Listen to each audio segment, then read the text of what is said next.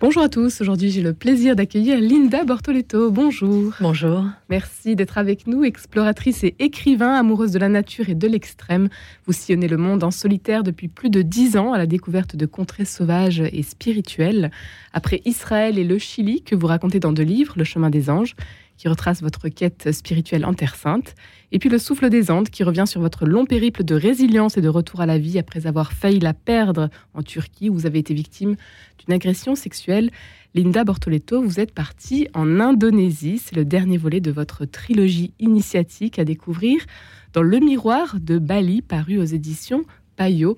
Alors, une destination qui fait rêver, Bali, aujourd'hui. un mythe. En ce début d'été, un mythe. Un mythe, mais pour replacer le contexte, qui fait partie euh, de l'Indonésie, euh, un pays extraordinaire dont, euh, dont vient ma mère et, donc qui fait partie de moi, qui coule dans mes veines. C'est un voyage intime sur les traces, vous le disiez, de votre maman, de votre famille maternelle. Un voyage aux sources de la source. Écrivez-vous. Et c'est pas rien. Oui, c'est qu'en fait, alors bien sûr, il y a l'aspect extérieur du voyage où j'ai voulu découvrir la terre de ma lignée maternelle, parce qu'il faut savoir que pendant 40 euh, ans, ça m'a mis 40 ans pour euh, ressentir euh, ce désir de découvrir ma lignée maternelle.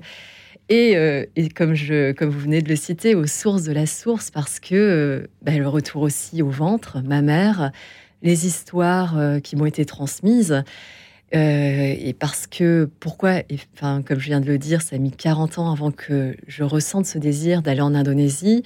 C'est suite à cette agression sexuelle euh, en Turquie où je me pose des questions sur la transmission et notamment la transmission des traumas. Et si notamment ce qui m'est arrivé pourrait avoir un lien avec ma lignée maternelle, d'où mon départ en Indonésie. Un départ donc euh, en, Indonésie pour euh, une marche notamment de 40 jours à travers Bali, Linda Bortoletto, jusqu'à vos 40 ans environ. Donc vous n'aviez pas eu de lien particulier avec votre maman, c'était plutôt compliqué. Il y avait même une rupture, on peut le dire. Complètement. Euh, la relation avec ma mère est une relation totalement fracturée. Euh, parce que mes parents divorcé quand j'avais 11 ans et euh, mon grand frère et moi, on est restés avec mon père. Et donc, on vivait dans le nord de la France. Ma mère est partie dans le sud et pendant 9 ans, je ne la vois que trois fois. Donc, il y a eu cette séparation, cette rupture géographique, également émotionnelle, parce que j'avais très peu de contacts à l'époque. il n'y avait pas tous les médias qu'on peut avoir aujourd'hui, donc le téléphone de temps en temps. Et puis, voir avec mon père était très fort. Donc, c'est vrai que émotionnellement, j'étais beaucoup plus euh, tournée vers mon père que vers ma mère. Et puis après, il y a aussi euh, euh, cette rupture que j'ai ressentie par rapport à mes origines maternelles, mes origines indonésiennes, parce que étant née en France, ayant grandi en France, j'avais pas envie d'être différente des autres. Cette différence que parfois, de façon très maladroite, on me pointait du doigt dans le village où j'ai grandi. Donc du coup, j'ai complètement rejeté ma lignée maternelle. D'où euh, le fait que ça ait pris beaucoup de temps avant qu'enfin je, je m'intéresse et, in fine, je me réconcilie avec cette part de moi-même. Il y a cette mésaventure donc en Turquie, il y a aussi le décès de votre papa qui vous amène peut-être à vous rapprocher du coup plus de, de la famille maternelle. Oui, complètement, parce que mon père meurt quand j'ai 27 ans. Alors déjà, ça a été mon déclic par rapport à mon changement de vie, parce qu'auparavant j'étais officier dans l'armée, donc je me consacre au voyage, ça a été vraiment ma libération, la, la mort de mon père, ça a été finalement le plus beau cadeau qui m'est fait en partant. Et en ayant perdu un, parent, ben, je me rends compte à quel point les histoires sont précieuses et à quel point euh, elles ne sont plus là lorsque la personne euh, meurt. Et même si émotionnellement j'avais moins de lien avec ma mère, c'est là où je, me force en fait à comment à lui poser des questions, à m'intéresser à son passé, à sa vie.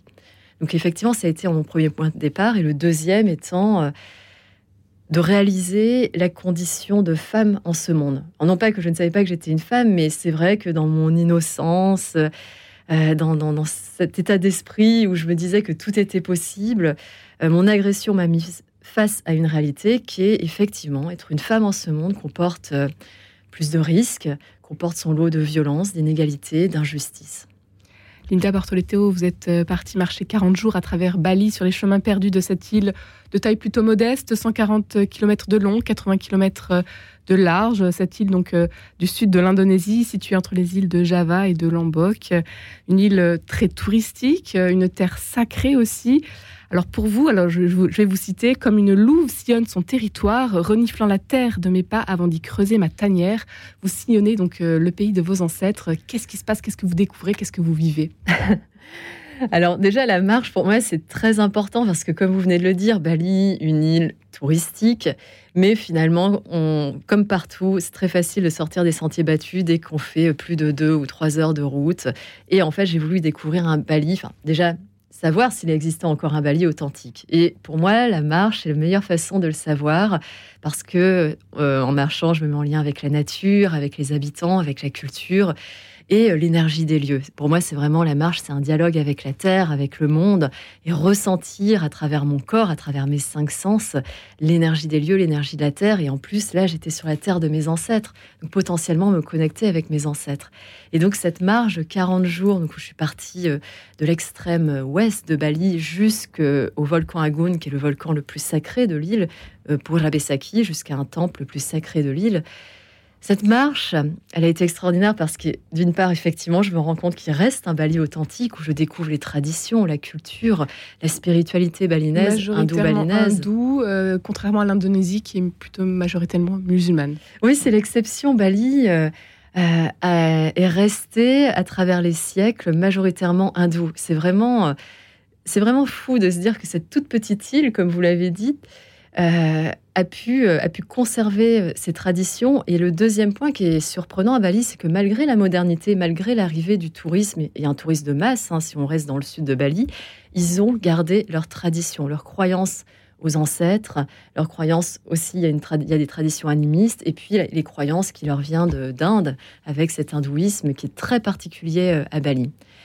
Et, et, donc, je reçois tout ça grâce à la marge, j'apprends leur spiritualité, euh, moi, ce qui m'a vraiment marqué euh, quand j'ai traversé Bali, c'est euh, et ce que j'ai beaucoup beaucoup aimé parce que je trouve qu'il y a vraiment une disparition du, un effacement du sacré, une tendance à l'effacement du sacré en Occident, alors que là-bas c'est totalement présent et c'est même ils ne peuvent pas concevoir le monde sans l'existence de l'invisible.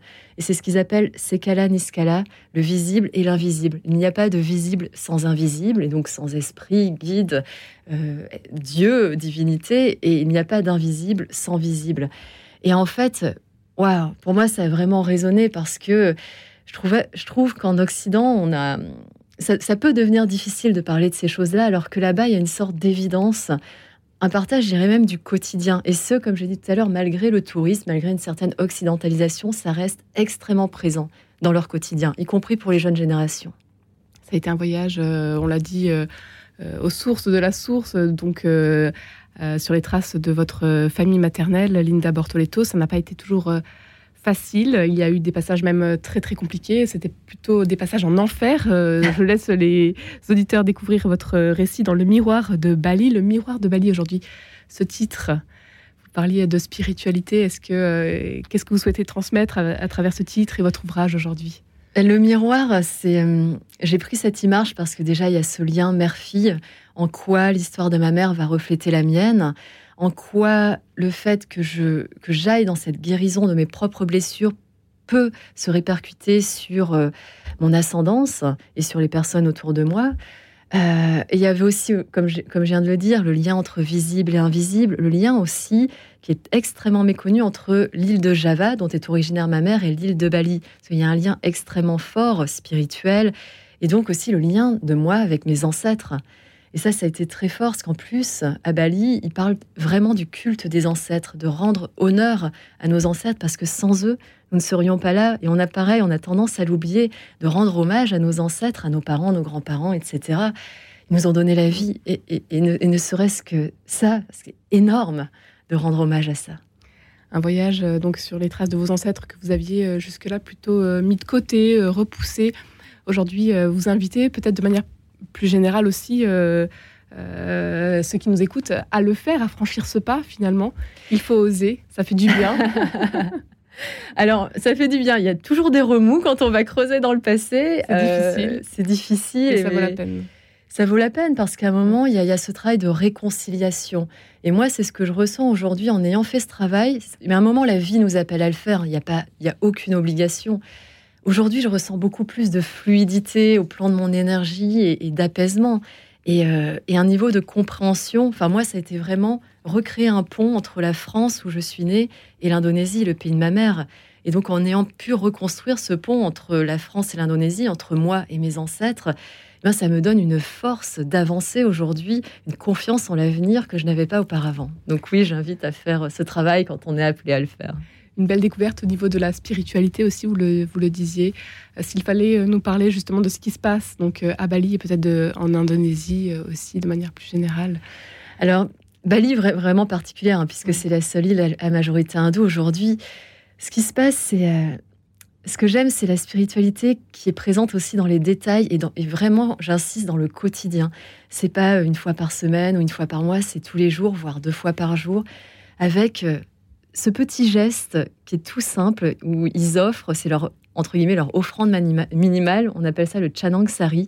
C'est un petit panier d'offrandes en feuilles de palmier rempli de fleurs de différentes couleurs, de cinq couleurs, parce que tout est symbole à Bali. Et en fait, ils vont, ouvrir, ils vont offrir ça le matin et le soir aux divinités et à leurs ancêtres avec des bâtons d'encens. Et je trouve que c'est un geste.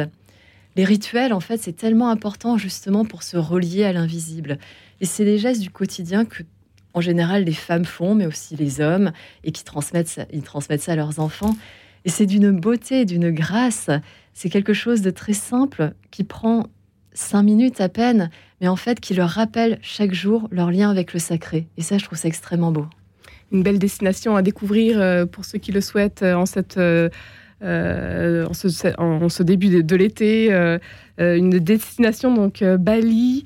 Vous donnez quelques conseils de lecture à la fin de votre ouvrage aussi. Un grand merci Linda Bortoletto d'avoir été avec nous aujourd'hui. Votre ouvrage Le miroir de Bali à découvrir aux éditions Payot et on dit Souksma en baliné. oui. Merci, merci beaucoup d'avoir été avec nous aujourd'hui. Merci qui exprime une profonde gratitude. Exactement. C'est euh, ouais, le, le, merci de gratitude balinais, Suksuma. Un grand merci d'avoir été avec nous aujourd'hui, Linda Bartoletto. Eh ben merci euh, pour cette belle aventure de 12 minutes. Et à demain. Et à demain, on repart, euh, on se remet en marche encore. Presque en vacances, si je puis dire. On a hâte.